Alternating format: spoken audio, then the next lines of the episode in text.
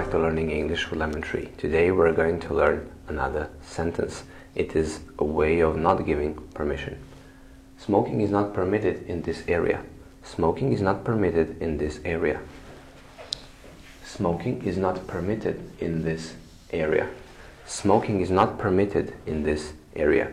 You use permit to say that something is allowed according to the rules. You'll find it um, on written announcements, uh, sorry, on written notices and announcements.